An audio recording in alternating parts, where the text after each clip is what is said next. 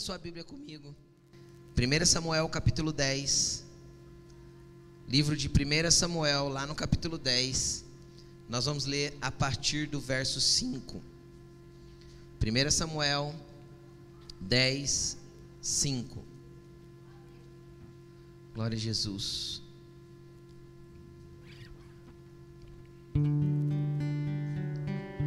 1 Samuel, capítulo 10, versículo 5.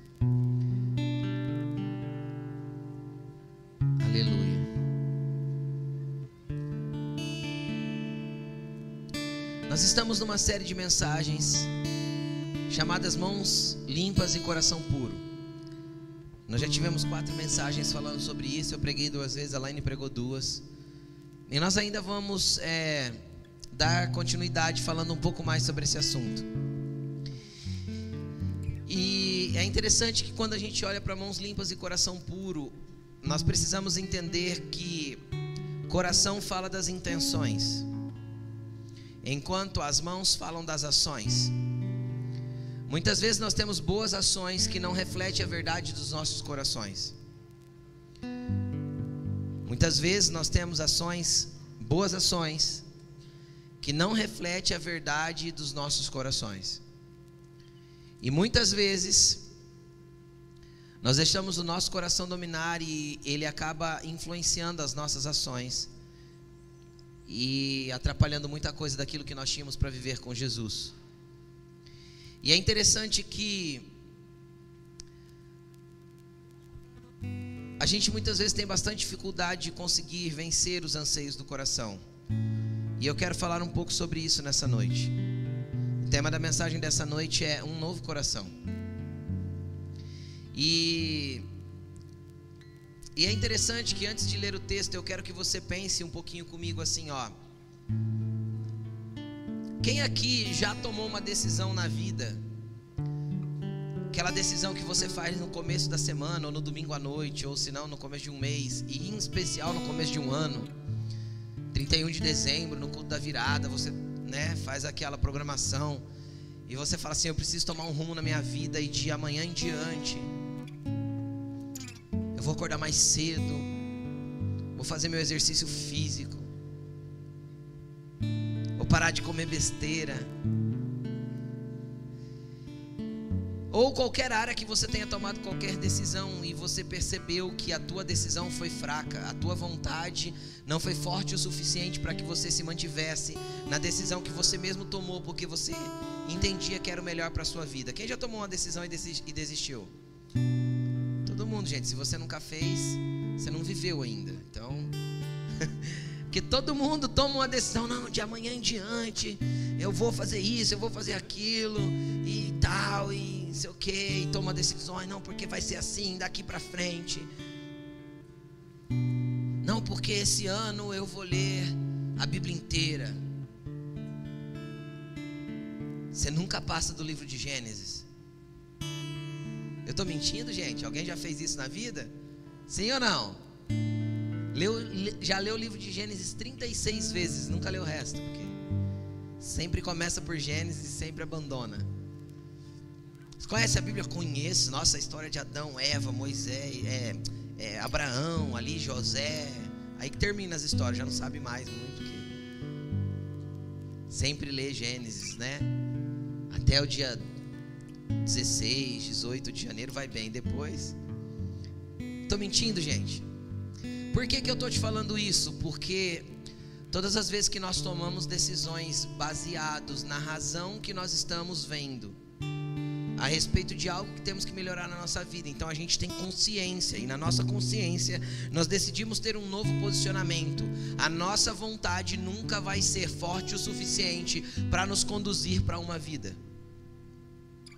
Sempre nós vamos esmorecer no meio do caminho e tropeçar nas nossas próprias vontades, no meio desse, dessa trajetória. E isso não é diferente com quem é crente, com quem não é. Por isso que é, todo aquele incentivo a, a, humanizado coaching que a gente vê nos nossos dias de ressignificar, não adianta muito. Você ressignifica aquilo que deveria ser transformado. Você tenta ressignificar aquilo que você deveria estar buscando um novo.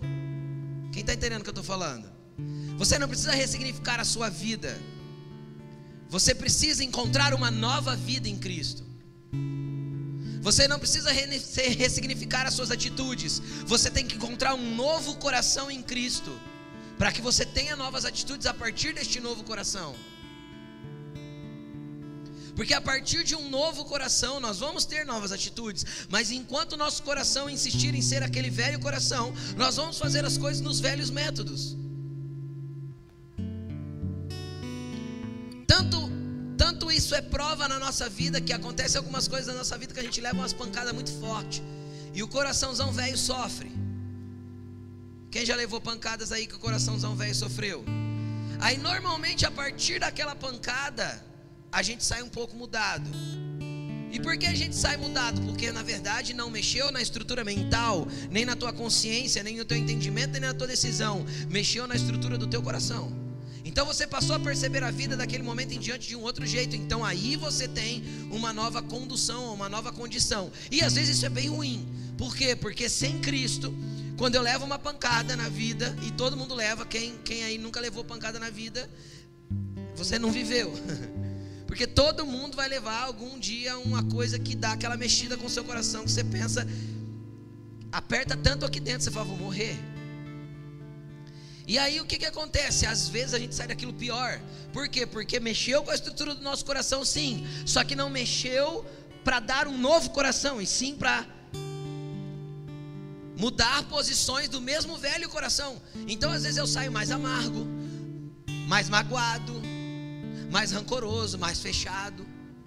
Aí meu coração já não é aberto para as pessoas, eu já sou uma pessoa que guarda o rancor, que já não me abro tão facilmente, que já me escondo de relacionamentos, me, escondo de amizades, me escondo às vezes até de relacionamentos amorosos. Por quê? Porque eu não quero machucar mais o meu coração, porque doeu demais. O que eu tenho para te falar neste dia, nesta noite, é que Deus não quer curar o teu coração, Deus quer te dar um novo. Entendeu? Porque um novo coração vai gerar um novo. Um novo coração vai gerar uma nova pessoa. Do contrário, nós vamos ficar insistindo em reprogramar a nossa mente, readequar as nossas atitudes para tentar fazer com que o nosso coração nos obedeça. E sabe quando nosso coração vai nos obedecer? Nunca. Porque é uma fera enjaulada. Entende? Uma hora escapa. E quando escapar, vai lançar a gente naquelas mesmas velhas coisas que a gente tanto odeia. Porque a verdade é que as nossas as atitudes que o nosso coração nos leva, muitas vezes a gente não gosta. Às vezes você já se acostumou, porque tem isso também. O ser humano se acostuma e se adapta com tudo. Então, às vezes, teu coração já é tão zoado que a tua vida já é zoada e você acha que está tudo certo. Então, a primeira coisa que eu tenho que te dizer: Deus hoje vai abrir os olhos do seu coração. Quando Ele abrir os olhos do seu coração, você vai perceber o quanto de transformação precisa. E quando você perceber o quanto de transformação precisa, você vai olhar e falar assim: Deus, me dá um novo, porque esse aqui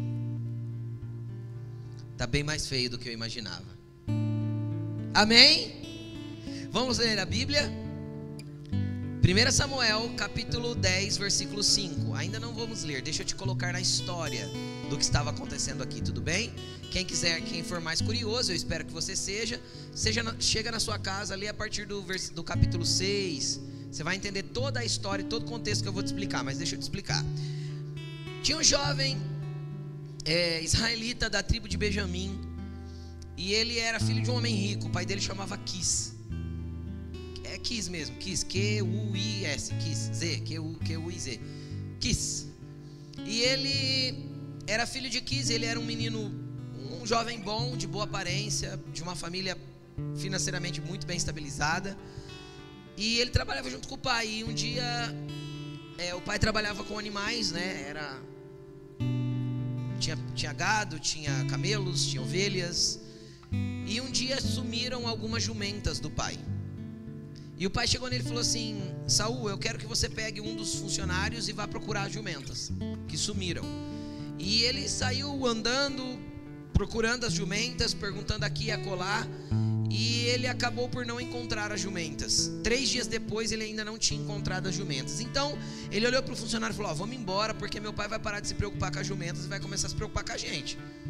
E aí aquele funcionário falou para ele: Não, o Saul, antes da gente ir embora, aqui pertinho tem uma cidade que lá tem um profeta. Vamos até ele, quem sabe ele ora e Deus dá uma direção para onde a gente tem que ir para tentar voltar com as jumentas para casa. Saul então concorda, fala para ele: Tudo bem, vamos lá. Chegando lá, eles encontram o profeta Samuel. E o que, que é interessante? O interessante é que o profeta Samuel, por ser um homem de Deus, já sabia que Saul ia chegar e já tinha preparado um monte de coisa para Saul. Sabe aquela coisa de você chegar num lugar e ter a recepção que você nunca esperou na tua vida? Foi isso que aconteceu. Sabe assim? Você foi introduzido, ele foi introduzido em lugares que ele não foi lá para estar, ele foi lá por causa de jumenta. Ele foi lá para resolver um problema da vida. Deixa eu te falar uma coisa, você corre o risco de buscar Deus para resolver um problema da vida e acabar encontrando o teu destino profético nele, tá? Você escutou o que eu estou te falando? Pode ser que você busque a Deus para resolver um problema da tua vida, para tentar achar suas jumentinhas perdidas. E você cabe achando um propósito para a tua vida. Porque é assim que Deus faz. Então Saul foi lá para resolver um problema da vida. Só que ele encontrou um propósito. De repente Samuel falou: Não, eu estava te esperando, você é o Saul, né? Ele falou assim: Sou. sou, sou. Então vem cá que você vai comer comigo hoje. Sabe aquela coisa de só, aquele, aquela situação que ele é colocado, que ele só vai. Quem já, quem já viu uma situação assim, né? Ele só foi. E cara, e quando ele estava. Ele foi dormir na casa de Samuel. E Samuel falou para ele: Ó, de hoje em diante, Deus está te ungindo, você vai ser rei de Israel tal. E ele falou assim: Eu? Você está, né? Tá pichuruco, tá leibs, né? Como a Laine falou semana passada. Não, eu não. E aí o que que acontece? Acontece que Saul falou, Samuel falou para ele: "Você, cara, você Deus escolheu e tal", deu um monte de palavra para ele. E aí, a hora que eles estavam se despedindo, vem o que nós vamos ler, porque eu quero falar sobre essa profecia da despedida. Tudo bem? Então vamos? Eles estavam se despedindo, Saul e Samuel. Vamos lá. Samuel começou a contar para Saul o que ia acontecer depois que ele saísse dali. E aí, olha só. Depois você irá. Tá no telão? Tá, né? Depois você irá para Gibeá de Deus, onde há um destacamento filisteu. Ao chegar à cidade, você encontrará um grupo de profetas que virão descendo do altar do monte, tocando liras, tamborins, flautas e harpas. Era um louvorzão, sabe? Eles tinham subido no monte para adorar e desceram chapadão no espírito, cheio de louvor, de adoração. Tava top o ambiente ali. Sim ou não? Era um ambiente profético, você entende isso? Com muita adoração a Deus, com muito louvor, com, com, com instrumentos musicais, era um ambiente de adoração que estava sendo criado. Nada disso estava acontecendo, Samuel só estava falando: ó, vai acontecer isso, tudo bem? Então eles vinham descendo e eles estavam e eles estarão profetizando. O Espírito do Senhor se apossará de você. e com eles você profetizará, e será um novo um novo homem. Cara, Deus não quer que você seja cheio do Espírito Santo para você gozar de um arrepio. Deus não quer que você venha numa conferência como nós tivemos aqui dez dias atrás e que você viva o que você viveu naquele sábado à noite e que você fale assim para todo mundo: Uau! Foi top. Deus falou comigo, eu tive uma visão, eu tive uma palavra. Eu senti rupio, rupiou aqui, mexeu ali, não sei o que. E tá, tá, tá. Nossa, eu caí pro chão. Se isso não te, se esse encontro com o Espírito Santo não te transformar em uma nova pessoa, não passa de sensação. Você entendeu? Samuel falou para Saul assim, cara, você vai encontrar um ambiente profético. E quando você encontrar um ambiente profético, ele vai te transformar em um novo homem. Por quê? Porque o Espírito de Deus se apossará de você. Olha para essa pessoa que está do teu lado e fala assim: o Espírito de Deus se apossará de você, se é que você já não é possuído. Amém? Quem quer ser possuído aí? Pelo Espírito de Deus, eu quero. Possui mesmo, Jesus. Amém? E aí o que, que acontece? Vamos continuar. Assim que esses sinais se cumprirem, faça o que achar melhor, pois Deus está com você. Cara, isso é muito lindo. Por quê? Porque isso aqui me mostra Deus, tendo uma sensibilidade, sei lá se eu posso dizer assim, ou uma predisposição em respeitar a nossa humanidade. Como assim, pastor? Cara, Deus poderia ter dito assim para Samuel: Olha, o Espírito vai se apossar de você, e a partir daí, você vai fazer tudo que eu quiser do jeito que eu mandar. Foi isso que Deus disse para ele? Não. Deus falou para ele assim: Ó, Deus, você pode fazer o que você achar melhor por Deus, estará com você. Cara, o que, que Deus estava falando para Saul? O que, que, que, Deus tem para explicar com isso para nós? Deus não quer tirar a nossa humanidade. Deus não quer que nós venhamos abrir mão de certos sonhos. Alguns ele vai querer que a gente abra mão, outros não. Existem sonhos e desejos que Deus vai realizar na nossa vida. Coisas que a gente sonhou a vida toda, às vezes vão acontecer, e, e, e às vezes Deus olha e fala assim: Cara, esse teu desejo é bom, eu vou usá-lo de alguma maneira.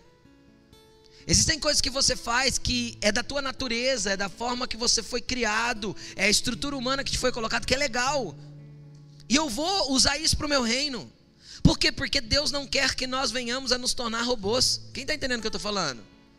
Deus não quer que nós venhamos a nos tornar suas marionetes. Deus nunca teve essa intenção. Por quê? Porque Deus não quer robôs, Deus quer filhos. E é interessante, quem tem, quem eh, nunca teve a experiência ainda de ter filhos, eu profetizo que você terá. Mas quem tem um não faz ideia do que é ter dois, e quem tem dois não faz ideia do que é ter três. Eu não tenho ideia do que é ter três. Mas aí, a hora que a gente olha, se a gente conversar com um pai que tem dois filhos, com um pai que tem três filhos ou mais, nós vamos perceber de algo, algo muito peculiar, que é um é completamente diferente do outro. Se tiver cinco irmãos, os cinco serão diferentes uns, uns dos outros. E você que tem irmão entende um pouco do que eu estou falando. Mas quando a gente é pai, a gente percebe com muito mais clareza do que um irmão. Por quê? Porque a diferença do nosso irmão para nós nos irrita. Dos pais não, os pais olham todos com o mesmo amor. Então é muito legal quando a gente olha, porque cada um é de um jeito.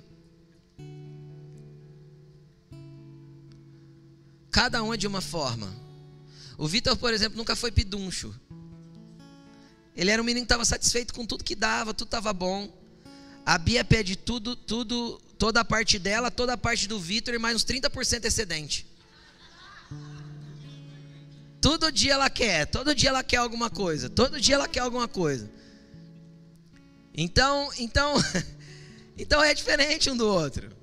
Completamente diferente. E o que, que eu estou tentando te mostrar com isso? Um pai não exige que o filho, que os filhos sejam todos iguais. Um pai não exige que todo mundo seja exatamente, ó, aqui nessa casa todo mundo tem que ser assim. É assim que o pai faz? Não, porque cada um tem a sua personalidade, o amor é o mesmo. Cada um tem o seu jeito de agir, o amor é o mesmo. Lógico, um vai ter que ser corrigido mais, outro menos. Um vai ter que ser chamado mais atenção, outro menos. Para uns, né, para Bia eu falo muito mais não do que eu já disse para o Vitor. Isso que tem 10 anos de diferença, mas eu já falei bem mais não para a Bia do que eu disse para o Vitor ao longo da vida. Então, é lógico que com cada um você tem uma tratativa, mas o amor é o mesmo e eu não espero que eles sejam aquilo que eu determinei que eles fossem no seu jeito de ser, na sua personalidade, nos seus desejos, na forma que eles escolhem as coisas para eles. Quem está entendendo o que eu estou falando? Assim é Deus. Então ele olhou para Saul e falou assim: ó, você vai ser cheio do Espírito Santo, você será um novo homem e cara, vai viver você vai ter coisas que você vai fazer, o seu pai estará com você, Deus estará com você. Entende o que, tá, o que Deus estava falando para ele? Então Deus não quer roubar coisas suas, de forma alguma, mas Ele quer te transformar em alguém que Ele possa olhar e dizer: Este é meu filho amado, nele eu tenho prazer. Entende? Porque ele pode olhar para Jesus e dizer assim: Ó, este é meu filho amado, nele tenho prazer, porque Jesus decidiu no coração que estaria sujeito a toda a vontade do Pai. Deus não obrigou Jesus a fazer isso. Como eu sei que Deus não obrigou? Porque Satanás foi lá tentar ele para ele adorar. Lembra? Satanás falou assim: Ó, tá vendo os reinos da terra? Eu te dou todos. Se você prostrado, me adorar. Jesus não olhou para ele e falou assim: não tem jeito de eu, de, eu, de, eu, de eu te adorar, Satanás. Não tem como eu te adorar, Satanás, porque é, eu sou filho de Deus. Então, tipo assim, não faz sentido isso aí. Não, não Jesus não respondeu isso. O que, que Jesus respondeu? Somente ao Senhor, seu Deus, adorarás, e somente a Ele prestará culto. Quem está entendendo? Por quê? Porque Jesus tinha toda a condição humana de cair naquela tentação. Quem está entendendo o que eu estou falando? Se Satanás tentou, porque havia, o que não havia? Não havia dentro do coração de Jesus a intenção de fazer isso. Então, por isso que Satanás não conseguiu arrancar isso dele. Quem está entendendo o que eu estou falando? Porque o coração de Jesus é o coração que nós devemos ansiar dentro do nosso peito. Um novo coração. Por quê? Porque um novo coração vai gerar um novo homem. Agora vamos continuar lendo o texto. Vá à minha frente, versículo 8. Vá à minha frente até Gilgal, depois eu irei também para oferecer o local sacrifício de comunhão. Mas você deve esperar sete dias até que eu chegue e te diga o que fazer. Olha que interessante isso aqui. Quando se virou para afastar-se de Samuel, foi na hora que, tipo assim, Samuel acabou de falar. Saúl deu as costas, sabe quando dá as costas, sim? Quando ele se virou para ir embora, Deus mudou o coração de Saul e todos aqueles sinais se cumpriram naquele dia. Chegando a Gibeá, um, veio um grupo em sua direção.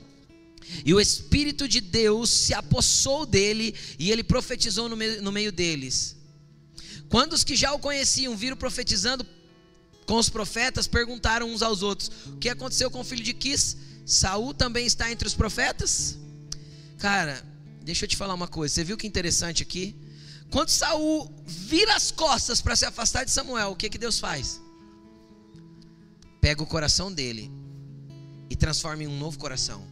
Por quê? Porque até então Samuel estava profetizando o que aconteceria. Samuel estava dizendo: olha, quando você se encontrar com os profetas, o Espírito vai se apossar de você e você se tornará um novo homem. Estava falando de um futuro que ainda iria acontecer. Quando ele vira as costas, o que, que acontece primeiro? Ele se torna um novo homem ou o coração dele é transformado primeiro?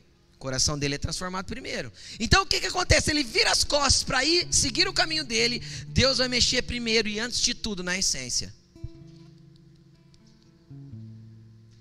Porque se o coração não muda, eu nunca me tornarei uma nova criatura. Se o coração não muda, eu nunca me tornarei diferente. Se o coração continua acreditando e cedendo para os mesmos velhos desejos, para as mesmas coisas que são erradas, para as mesmas coisas que você cede sempre, você vai permanecer o mesmo. Mas Deus não quer que você seja o mesmo. Tem um coração novo. E eu creio que nessa noite anjos virão neste lugar para fazer transplantes para tirar corações de pedras e colocar um coração na onde as letras do Espírito vão bater lá dentro. Onde a vontade de Deus vai ser estabelecida antes de tudo. Então a primeira coisa que Deus fez com Saul foi: deixa eu trocar o coração desse cara, porque esse coração dele não é legal. Então Deus trocou o coração de Saul e ele virou, cara, e ele encontrou os profetas, e ele foi cheio do Espírito Santo, e ele profetizou, e ele se tornou um novo homem. Problema é que a gente fica relutando com a mente. Aquilo que a gente deveria buscar, uma transformação no coração. A gente fica relutando com a mente, aquilo que a gente deveria buscar no Senhor, uma transformação no coração. Isso não é obra humana. Ninguém consegue fazer. Ah, porque agora eu vou reprogramar o meu coração. Quem consegue? Quem consegue?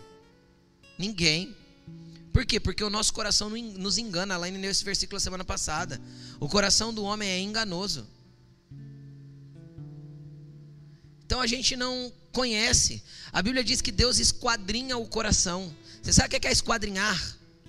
Quem já picou tomate para fazer vinagrete? Quem já picou tomate para fazer vinagrete? Eu já. É isso, esquadrinhar. Você pega a faca e você corta, corta, corta, corta, corta, corta, depois corta ao contrário, não é assim? Depois corta ao contrário de novo, não é? Para ficar um monte de pedacinho. Isso é esquadrinhar. Deus diz: Eu esquadrinho o coração. E prova a sua mente. Por quê? Porque se Deus esquadrinhou o coração, Ele vai ver os desejos do coração, Ele vai ver o que está na tua mente. Porque é a tua mente que fará executar as ações que o teu coração está jogando para ela. Entende o que eu estou falando? Então por que, que Deus esquadrinha? Porque Ele conhece teu coração melhor do que você. Então nós devemos buscar no Senhor um novo coração. Aí eu entendo a conversa de Jesus com Nicodemos. João capítulo 3. Nicodemos era um mestre da lei, um cara letrado, conhecia a Bíblia, conhecia as escrituras, era um mestre entre os judeus, um fariseu de fariseus, era o, o bambambam, sabe aquele cara pá? Aí ele pediu para conversar com Jesus de noite, meio no mocó tal, e ele foi lá, conversou com Jesus. E aí eles começam a trocar ideia, começam a conversar, e aí Jesus olha para ele e fala assim: Nicodemos, é necessário nascer de novo, cara. Nicodemos dá um bug, sabe aquele bug na mente? Porque Nicodemos estava tentando processar o que Jesus estava falando aonde? Na mente. Na mente, na mente eu não consigo processar coisas espirituais. As coisas espirituais se processam no espírito, no coração e no espírito. Aí ele olha para Nicodemos e fala assim: ó, é necessário nascer de novo. Nicodemos fala assim: como eu sendo velho posso entrar na barriga da minha mãe e nascer de novo? Que jeito que é isso? Jesus olha para ele e fala assim: Ei, Nicodemos, se você é mestre em Israel e eu não consigo falar com você a respeito dessas coisas, o que, que vai acontecer com os outros? É necessário que você nasça da água e do Espírito. O que, que Jesus estava falando para ele? É necessário que você deixe a água da palavra te lavar e que o teu espírito seja recriado dentro de você. Só que o espírito só é recriado dentro de mim quando eu resolvo abrir meu coração para essa nova criação ser gerada. O problema é que a gente, a, a gente por muito tempo, e eu falo a gente, incluindo você, e às vezes você é novo, tá, às vezes você está numa igreja evangélica pelas primeiras vezes. Mas a pregação da igreja evangélica ao longo de muitos anos foi: venha para a igreja e tenha bênção, venha para a igreja. Cara, a verdade é que vir para a igreja não muda ninguém. Ajuda. Ajuda por quê? Porque a palavra vai vir lavando com água, até que você compreenda no teu espírito agora recriado, de que você precisa de uma transformação no coração. Mas a igreja em si não muda ninguém. Nem a igreja evangélica, nem a igreja católica, nem qualquer outra igreja, nem a luterana, nem a ortodoxa. Não muda. Por quê? Porque a igreja é a junção de pessoas. O que transforma para valer, cara, é quando o Espírito Santo consegue entrar dentro de você e você consegue ser aberto o suficiente e falar assim: Deus, ou o senhor troca esse coraçãozão velho aqui eu vou continuar sendo esse mesmo velho trem ruim aqui, sempre. Mas isso precisa de um convencimento do Espírito Santo também. Por isso que eu falo que é tudo obra do Espírito Santo. Fala de novo pro lindão que está do teu lado, para a lindona que está do teu lado, fala assim, sozinho você não consegue não. Tem que ser o Espírito Santo. Por quê? Porque quem convence o homem do pecado? O Espírito. Quem convence o homem da justiça? O Espírito. Quem convence o homem do juízo? O Espírito. O que, que, é isso, pastor? O que, que tem a ver? Jesus disse isso, né? O Espírito convencerá o homem do pecado, da justiça e do juízo. O que, que é isso? Isso são três níveis de convencimento. Como assim, pastor? Primeiro ele convence, ele vai tentar convencer você, convencer, convencer, convencer, convencer. Primeiro ele vai tentar convencer você de que você está pecando, de que atitudes que você tem é pecado. Então isso vai começar a te incomodar lá dentro. Quem já sentiu isso? Coisas que você fazia sempre, de repente você percebeu que aquilo não estava legal e você então percebeu que tinha que viver uma transformação. Ele começa a apontar onde o teu coração está tendencioso às coisas ruins. Convenceu do pecado. Se eu não me abro para ele, não me rendo para ele, não peço uma transformação, não busco ele trocar, não busco nele trocar o meu coração, uma rendição que eu seja transformado, então ele vai me convencer da justiça. O que, que é justiça, gente? Justiça é o ato de ser justo, de fazer aquilo que é certo, correto e íntegro. Então Deus vai fazer eu perceber que os meus atos não são íntegros e não são corretos. Não é só uma questão de pecado, mas eu estou andando fora de um lugar de justiça e de integridade. Quem está comigo? Por último, ele me convence do juízo. O que é o juízo? O juízo é quando eu vejo que estou injusto e permaneço na injustiça. E quem permanece na injustiça colhe o quê? Juízo. Mas se o Espírito não convencer de tudo isso, eu não posso convencer como pregador. Entende o que eu estou falando? Pessoa nenhuma vai te convencer disso, porque isso é uma obra do Espírito Santo. Só que o primeiro passo é estar aberto para que o Espírito faça. Foi o Espírito que fez na vida de Saul. Então, quer ser uma nova criatura, quer ser um novo homem, quer ser uma nova mulher, quer ter atitudes diferentes, tem que começar buscando um coração novo. Tem que nascer um novo coração aí dentro de você. Um novo coração gerará novas atitudes. Do contrário, eu sou apenas, o meu coração é apenas uma fera enjaulada. Uma hora ou outra escapa e eu saio fazendo um monte de caca. Vamos lá.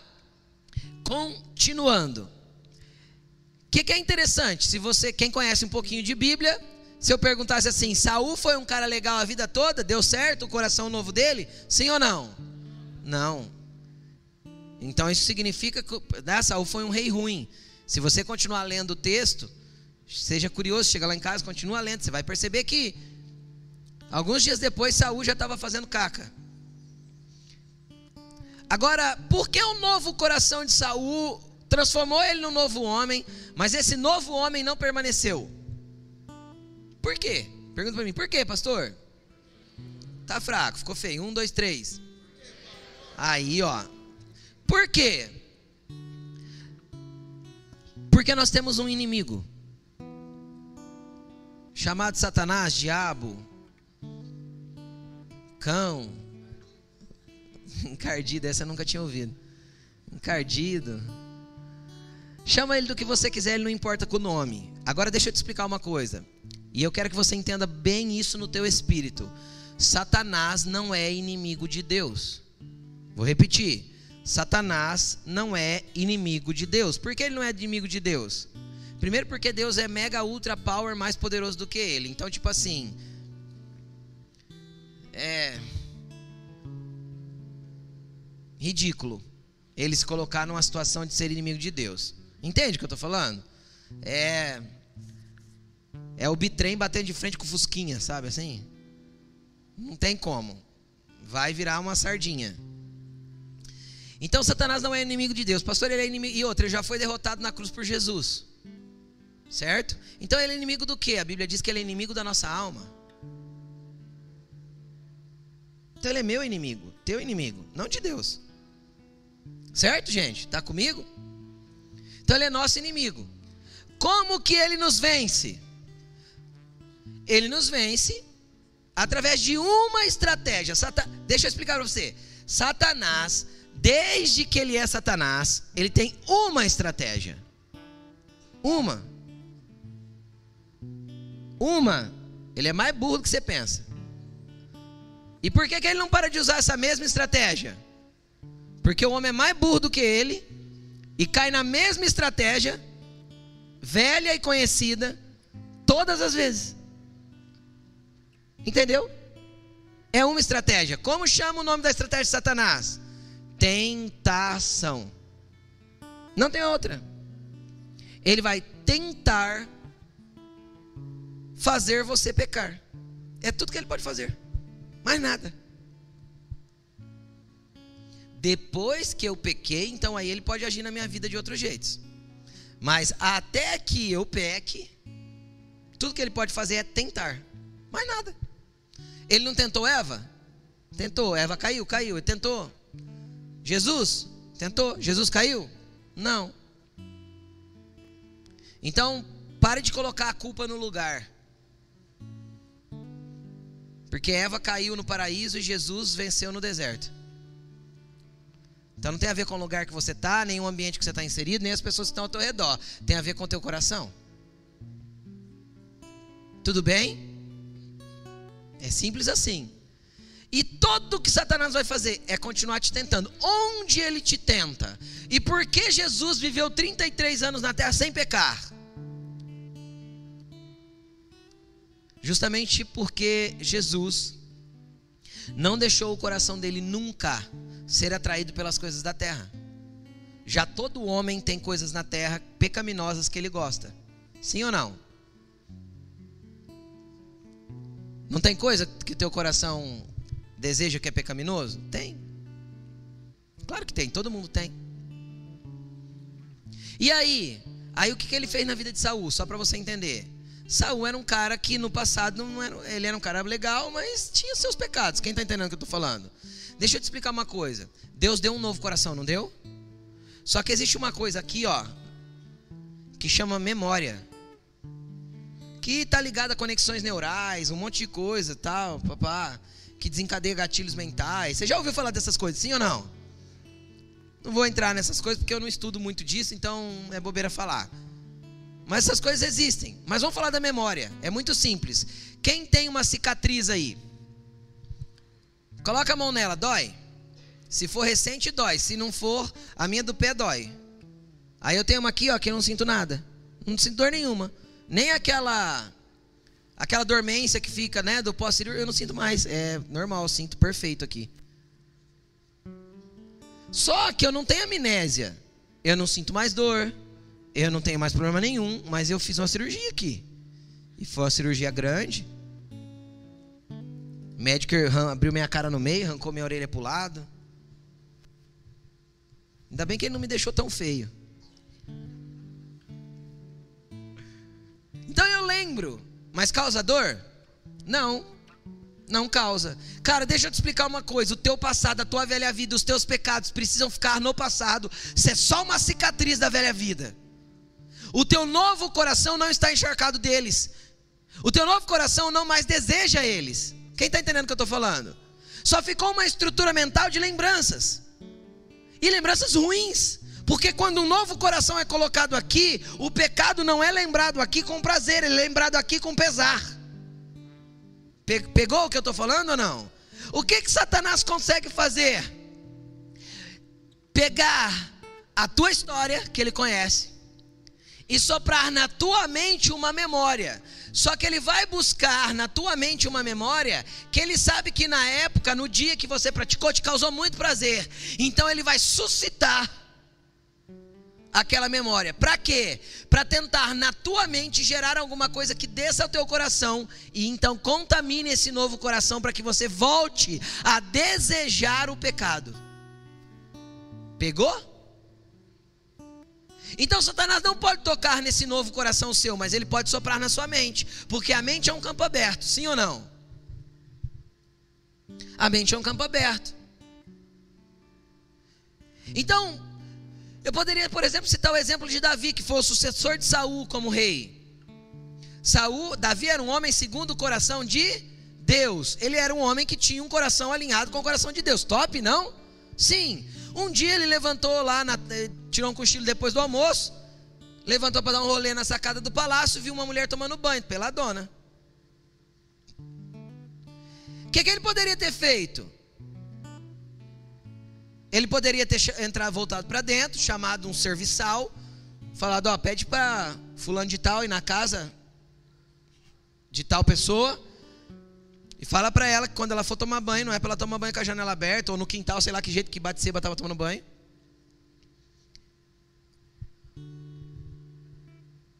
Por quê? Porque os olhos dele viu uma imagem, gerou aqui um pensamento e aí pingou lá no coração. Quem está entendendo o que eu estou falando? Qual que foi o problema? É que o coração de Davi, que era um coração regenerado, abraçou o pecado. Entende? Aí saiu da esfera de querer aqui, entrou na esfera de desejo. Aí o coração de Davi se contaminou. E aquilo cegou toda a visão de Davi. Toda Davi demorou um ano para se arrepender.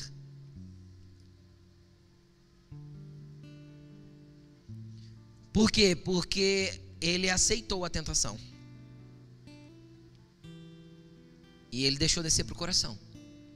E aí o coração conduziu o resto. Porque de tudo que se deve guardar, guarda o seu porque dele procede todos os caminhos da tua vida.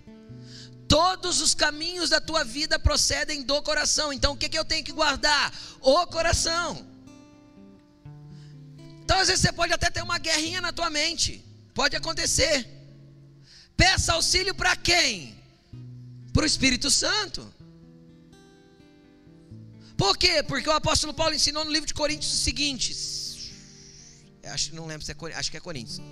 O seguinte, Não vem tentação sobre vocês a não ser humana. E por que Paulo afirma isso? Que toda tentação é humana?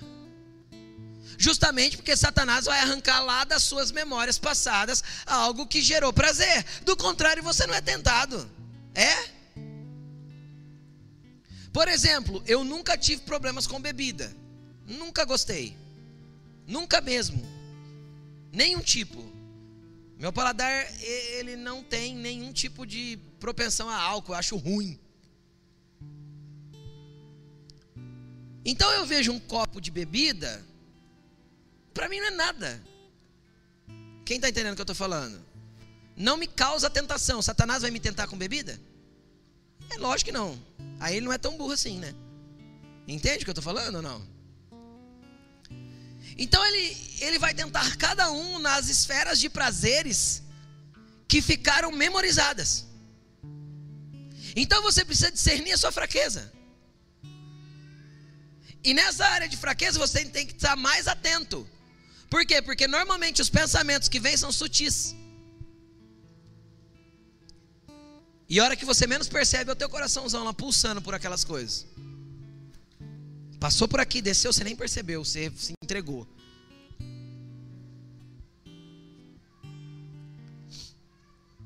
Estão comigo? Agora o que é interessante?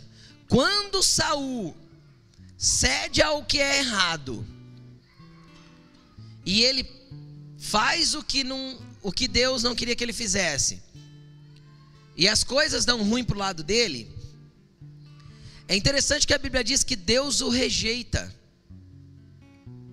Deus o rejeita como rei. E aí Saul vai de um buraco para o outro, de um precipício ao outro. Saul chega ao ponto de ir numa numa quiromance, quiromante, é, é esse nome?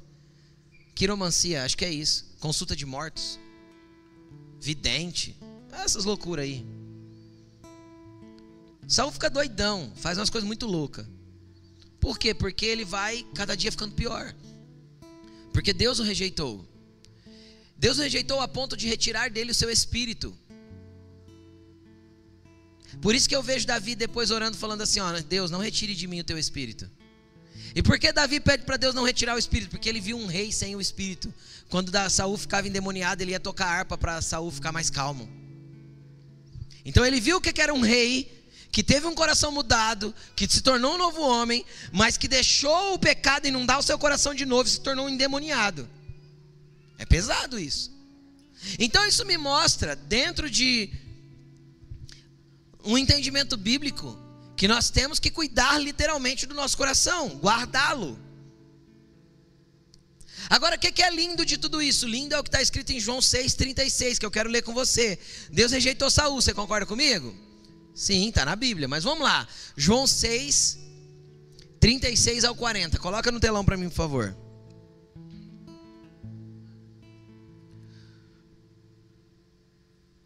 João 6,36, olha que legal. Mas como eu lhes disse, vocês me viram e ainda não creem.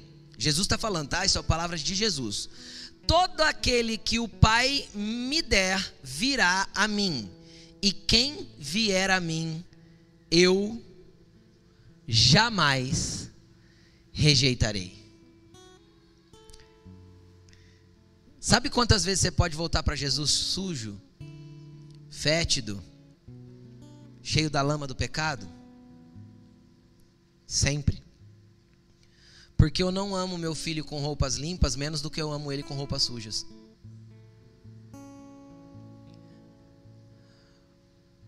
Você que tem uma criança de três anos, quatro, ou você que já tem, tem um sobrinho, vai, um priminho. Você vai lá com ele para a chácara, para o sítio, de repente tem aquela pocinha de lama, o que, que criança ama fazer? Pular dentro, rola, tal. A roupa às vezes vai para o lixo. Mas eu não amo meu filho por causa da roupa. Porque eu vou pegar ele embarreado, eu vou levar para o banheiro, eu vou tirar o barro dele e eu vou deixar ele limpinho e cheiroso de novo. Deus não te ama por causa da lama que você rolou. Deus te ama por quem você é. Então não interessa quanto sujo você está, interessa que Ele te ama. E Ele não te rejeitará se você for com os bracinhos abertos para Ele, dizendo: Papai, me lava de novo. Eu perdi a roupa. Mas eu não quero perder meu coração. Roupas novas ele tem para te dar, vestes limpas, brancas e salpicadas com seu sangue ele tem para te dar. Ele só não quer perder o que ele não pode resgatar depois que a tua alma, quando você deixa o teu coração ser tomado pelo inimigo. Então deixe o teu coração com Jesus.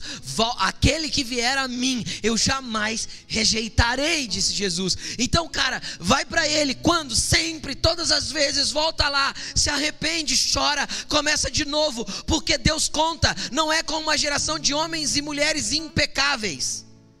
No sentido literal da palavra. Deus conta com uma geração de homens e mulheres que se arrependem e voltam de novo e de novo e de novo, com lágrimas nos olhos, com pranto, choro e lamento, dizendo: Deus, meu coração errou de novo. Mas se o Senhor não me rejeita, eu volto. Eu perdi a roupa, eu perdi o tênis, eu perdi tudo, eu sei que vai tudo para o lixo, ou vou ter que começar tudo de novo, mas Deus, eu sei que o Senhor pode me lavar. E estar limpo e cheiroso é tudo que eu preciso.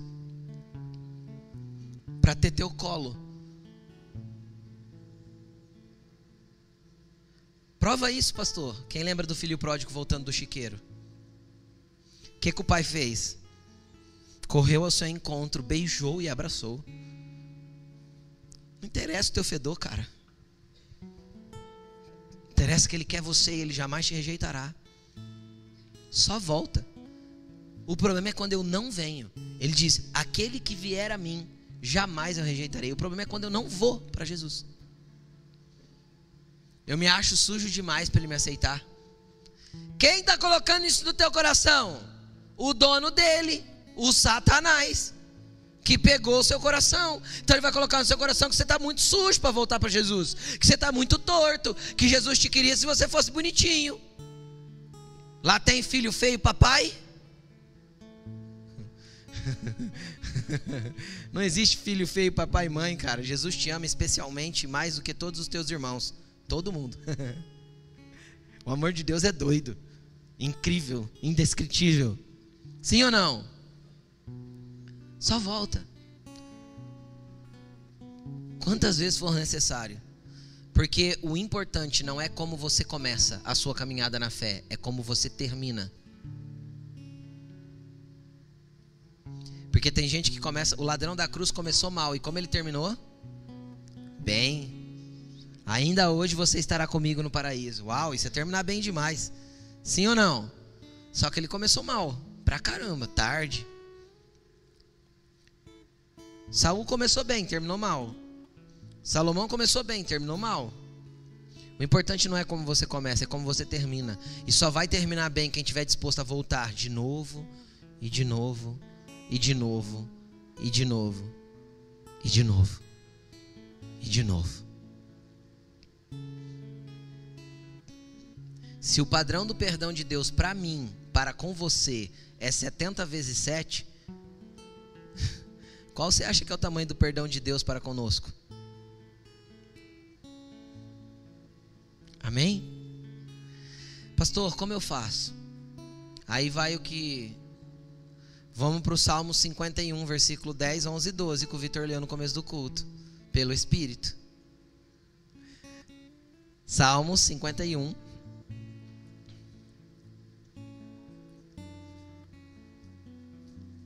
Versículo 10, 11 e 12. Lembra que eu falei que Davi olhou a mulher lá, mandou trazer. Ele mandou trazer a mulher, dormiu com ela, ela engravidou. Ela mandou, ele mandou trazer o marido dela da guerra para ver se ele ia lá, dava uma dormida com ela para ver se jogava o filho para ele. Cachorro. Nem assumiu o filho, ele não queria.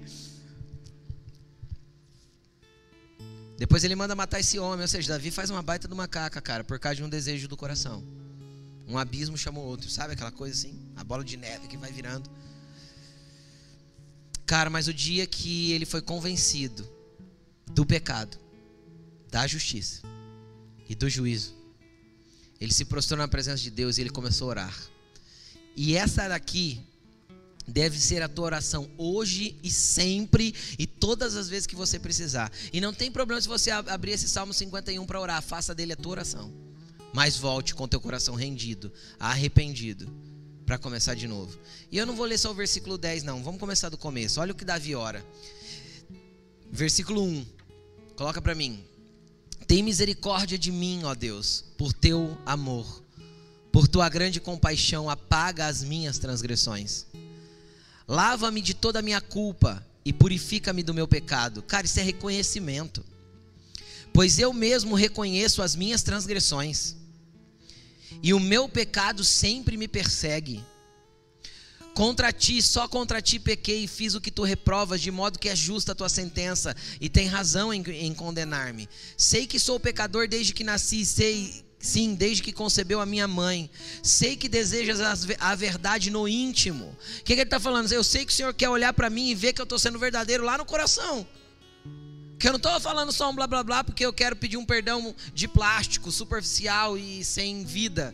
Eu sei que o Senhor deseja a verdade aqui. Ele precisa ser um arrependimento genuíno, verdadeiro. E no coração o Senhor me ensina a sabedoria. Purifica-me com isopo. Isopo era uma plantinha que eles faziam rituais de purificação. Se nós fôssemos transliterar isso aqui por nossos dias, pode orar assim, ó, purifica-me com teu sangue. Porque o sangue dele é a purificação do nosso pecado para sempre. E ficarei puro. Lava-me e mais branco que a neve serei. Me faz ouvir de novo júbilo e alegria. Os meus os ossos que o Senhor esmagaste exultarão esconde o rosto dos meus pecados e apaga todas as minhas iniquidades. Ele já fez isso na cruz por nós.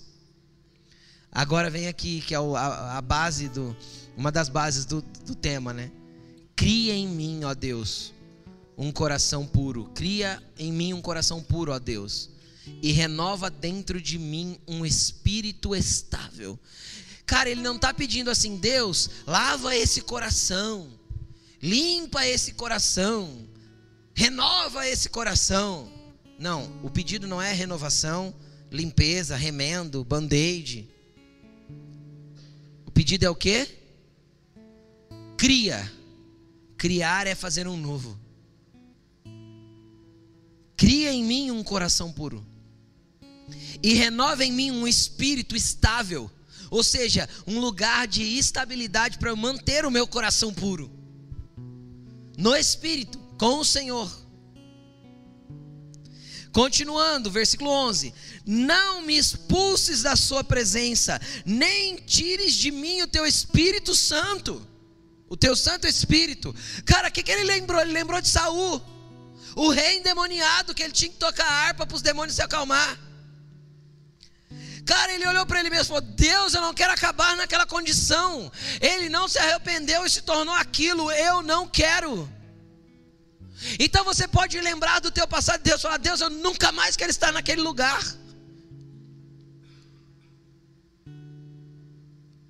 Cria em mim um coração puro.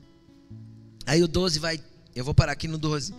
Devolve-me a alegria da tua salvação. Por quê? Porque quando a gente peca, pula na lama, rola, a gente acha assim, não tem mais jeito para mim. É o que eu te falei, Satanás vai tentar te convencer que já era.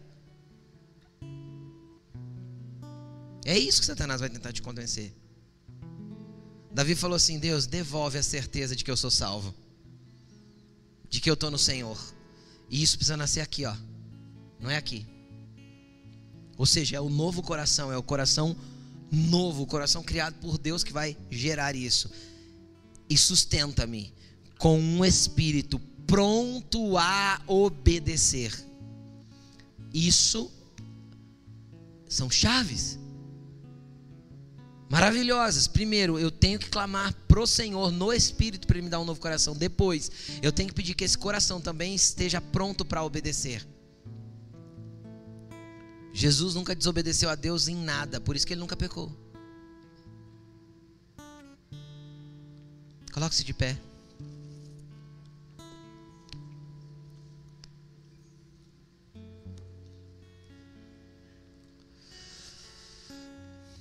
Qual vai ser a sua oração nessa noite? Tua oração vai ser por um novo coração. por um coração completamente novo, criado por Ele dentro de você. Então não importa se você está todo sujo de lama, hoje você nasce de novo da água e do Espírito. Então a primeira coisa que vai, Deus vai fazer é te lavar com a água da palavra para que teu espírito seja recriado e teu coração seja feito de novo, um novo coração. Um coração puro, pronto a obedecer. Eu quero fazer um convite nessa noite. Para você que precisa de um novo coração, sai do teu lugar e vem aqui na frente. Vem. Vem. Você que precisa de um coração novo, vem. Não, não hesite em dar um passo de fé. Jesus quer mexer tudo aí dentro. Vem. Se você está aqui pela primeira vez, é a primeira vez às vezes que você entra numa igreja evangélica. Jesus está te chamando hoje para você nunca mais viver na estrutura de vida que você tem vivido. Não interessa o quão sujo você está, o quanto você tem andado errante. Nossa equipe de líderes, por favor, entre em intercessão. Nossos pastores, nossos líderes. E se puderem vir à frente, para que nós possamos ministrar as pessoas que estão aqui também. Existe algo para Deus fazer aí dentro. Queridos, eu contemplo anjos aqui com bandejas das mãos, com corações sobre elas. Existem corações que serão trocados nessa noite. Existem corações que serão trocados nessa noite, corações que vão ser segundo o coração de Deus, para que você se torne uma nova pessoa. Então o que você vai fazer? Clamar como Davi clamou, buscar como Davi buscou.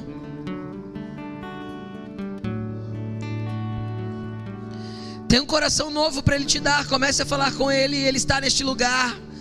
Santo Espírito, nós clamamos que o Senhor venha entre nós.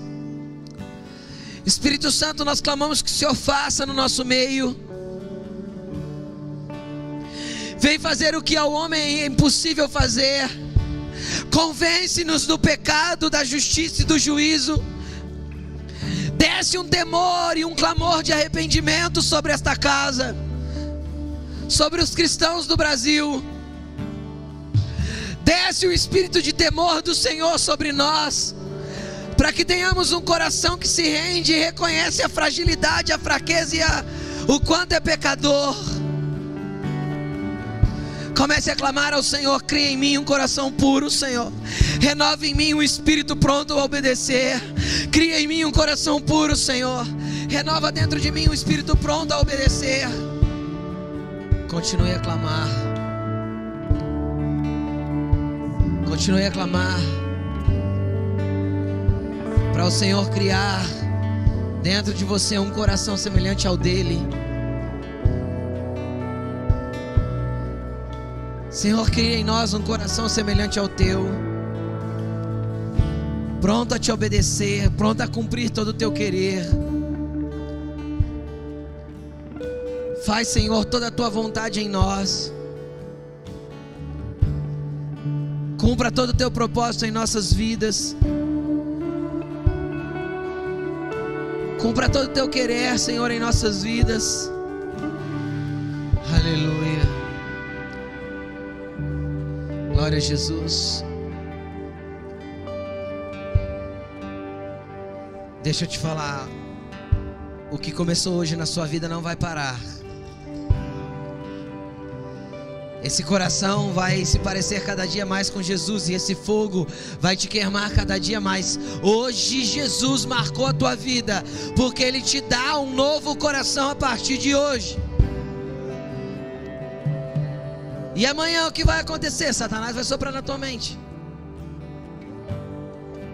Querido, fecha a cortina, sobe o vidro, olha para o outro lado, pensa outra coisa mas que o teu coração nunca mais se perca daquele que te salvou, te redimiu, te fez nascer de novo, te fez uma nova criatura, te deu um coração novo e colocou dentro de você um espírito pronto a obedecer.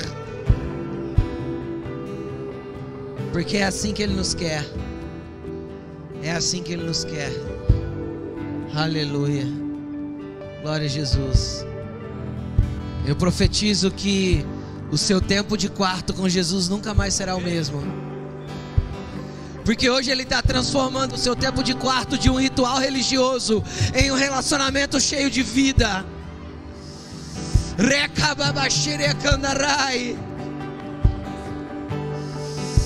O Senhor está removendo estrutura de religiosidade de algumas pessoas aqui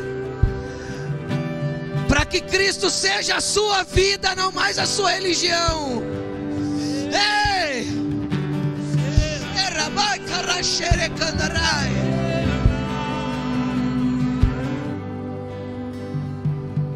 Existem sujeiras do, no coração que têm causado enfermidades no físico. Esse ambiente profético está removendo sujeiras do coração para curar também o físico de muitos aqui.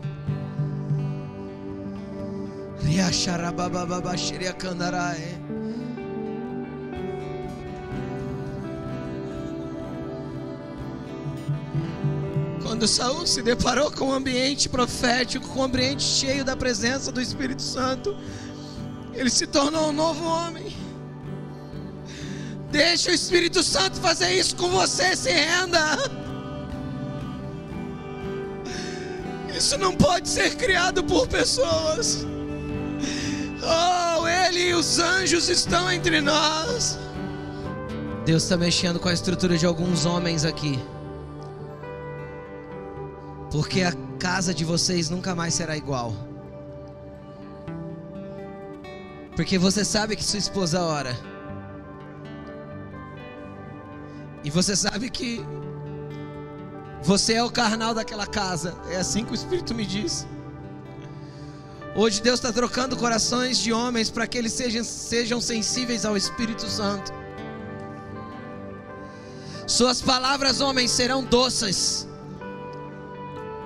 cheias de sabedoria, longanimidade e paz.